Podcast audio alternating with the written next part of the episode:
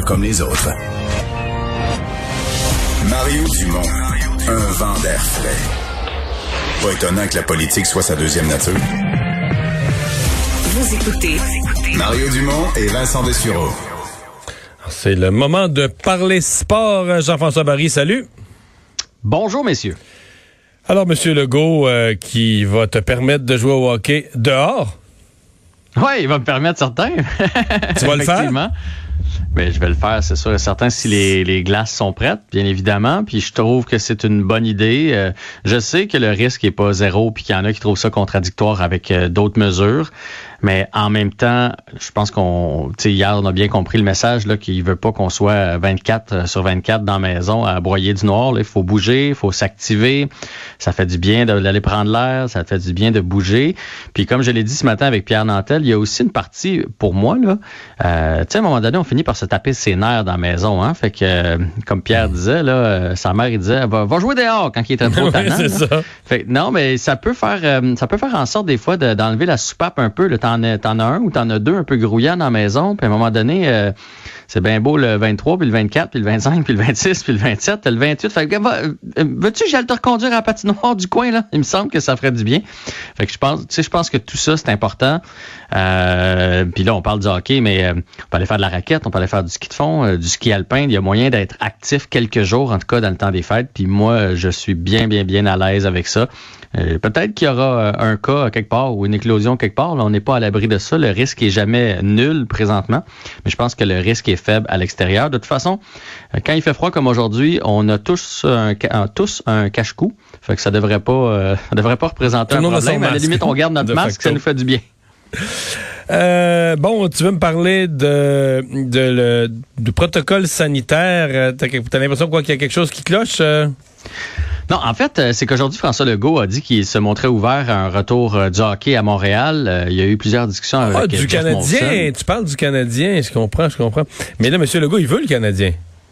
Oui, il veut le Canadien. Euh, il dit qu'il n'y a pas de problème. Ils ont été accommodants lors du premier retour. Le Canadien avait eu le droit de s'entraîner malgré les consignes sanitaires. Il dit qu'ils vont être accommodants, euh, bien évidemment, cette fois-là aussi. Et il ne ferme pas la porte à ce que Montréal soit une bulle. Et il serait même, il, voit ça même d'un bon œil. Euh, il y a plusieurs hôtels qui sont libres à Montréal. Donc, advenant une division Ça, canadienne, vrai. veulent venir s'installer. ben, c'est libre, libre longtemps.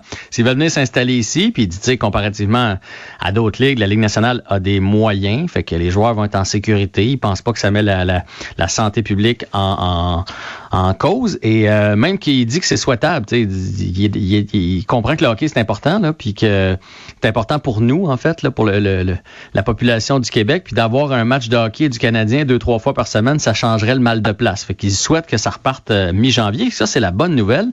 La moins bonne nouvelle, je commence à avoir de sérieux doutes, pas sur le retour de la Ligue, mais sur la date, le fameux 13 janvier. Puis ce qui m'a fait allumer là-dessus, c'est euh, Madame Carey Price qui a mis sur son euh, Instagram euh, les billets d'avion qui sont achetés pour Carey qui sera de retour à Montréal avec toute sa petite famille, avec ses bagages, ses pads, son bouclier, sa mitaine, le 26 décembre. Donc il passe le 25, 24-25 dans sa famille et le 26, il prend l'avion puis il s'en vient à Montréal.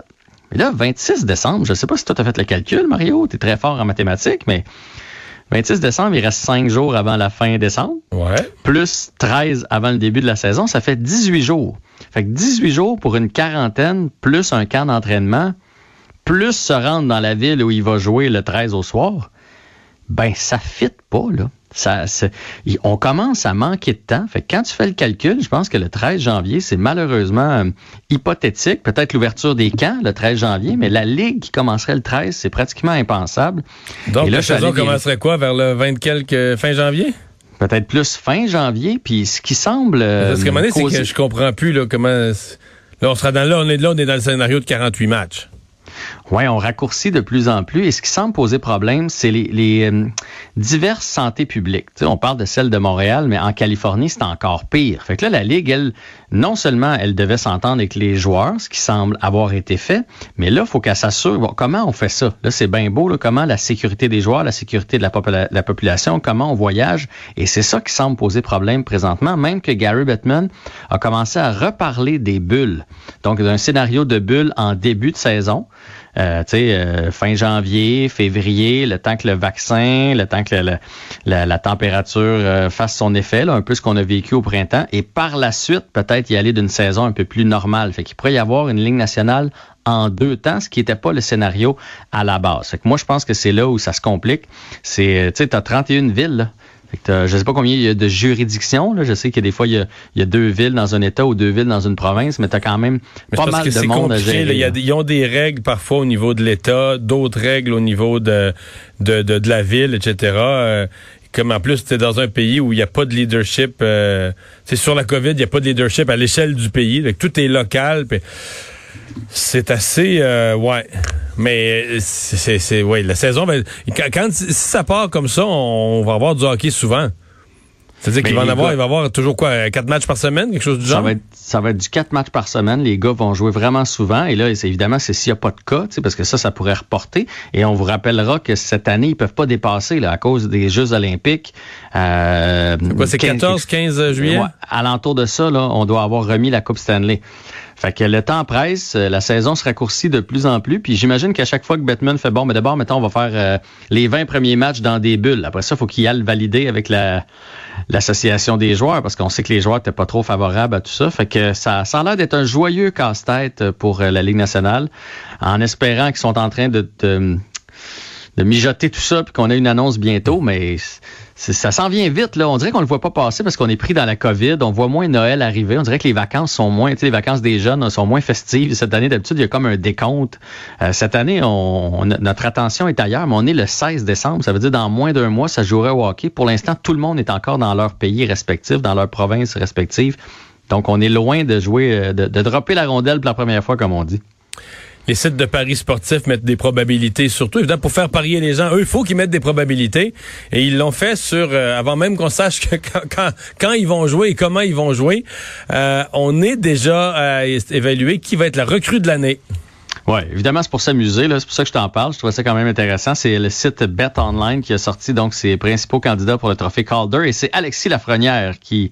On euh, s'étonne. non, on s'en étonne pas vraiment, mais ça prouve à quel point les Rangers vont être bons puisque le deuxième, c'est Igor Serchrikin qui va être le gardien de but qui va prendre la place d'Henrik Lundqvist. Apparemment, là, c'est un jeune prodige. On l'a vu vite, vite, vite l'année passée un peu.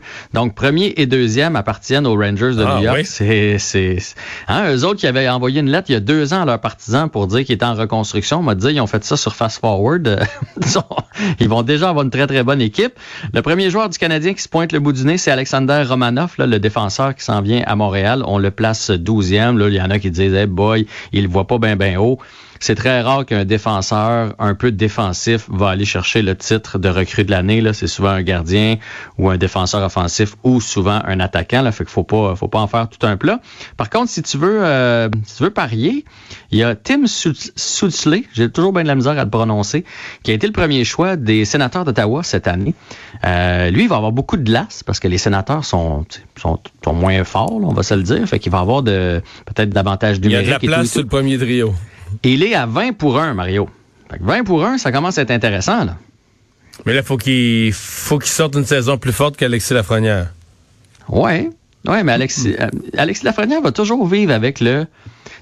La pression d'être Alexis Lafrenière. Mais Sutley fait 20 buts cette année, puis Lafrenière fait 20 buts cette année. Lequel va nous impressionner le plus? Ça, ça va être Sudley parce que lui, on ne l'a pas vu venir. La Lafrenière, on s'attend déjà, tu sais, pas, qu'il peut juste décevoir, mais je sais pas si tu comprends ce que, ce que je veux dire. quand tu es un premier choix, on s'attend à plus toujours de toi, alors que l'autre, ça va être comme une surprise. il est bien bon finalement, lui. Fait que, écoute, à 20 pour 1, je trouve que c'est une chance euh, intéressante, là. Ah, je tiens ça. Euh, je sens que t'es parti. Je sens que t'as ben, ta carte de crédit entre les mains. Je vais l'étudier un peu, là. euh, le, le tennis, euh, on évalue les joueurs de l'année. Oui, et ben au Canada en fait, et euh, ben c'est bien le fun. C'est la jeune Leili euh, Anna, euh, Annie Fernandez qui a été désignée joueuse de l'année, voyons, de l'année par Tennis Canada. Milos Raonic du côté masculin, lui c'est son huitième titre, et Madame Fernandez a aussi été chercher le titre de joueuse la plus améliorée. Elle qui est maintenant dans le top 100, elle est 88e mondiale. Alors ben bravo, ça, ça laisse présager de belles choses pour cette jeune joueuse de tennis. Leila Annie Fernandez. Voilà, c'est bien prononcé. Et Yaguer va être de retour. Ça, ça m'impressionne vraiment. Là. sais, moi, je, vieillis, je sens mon, mon souffle plus court. J'ai 44 ans.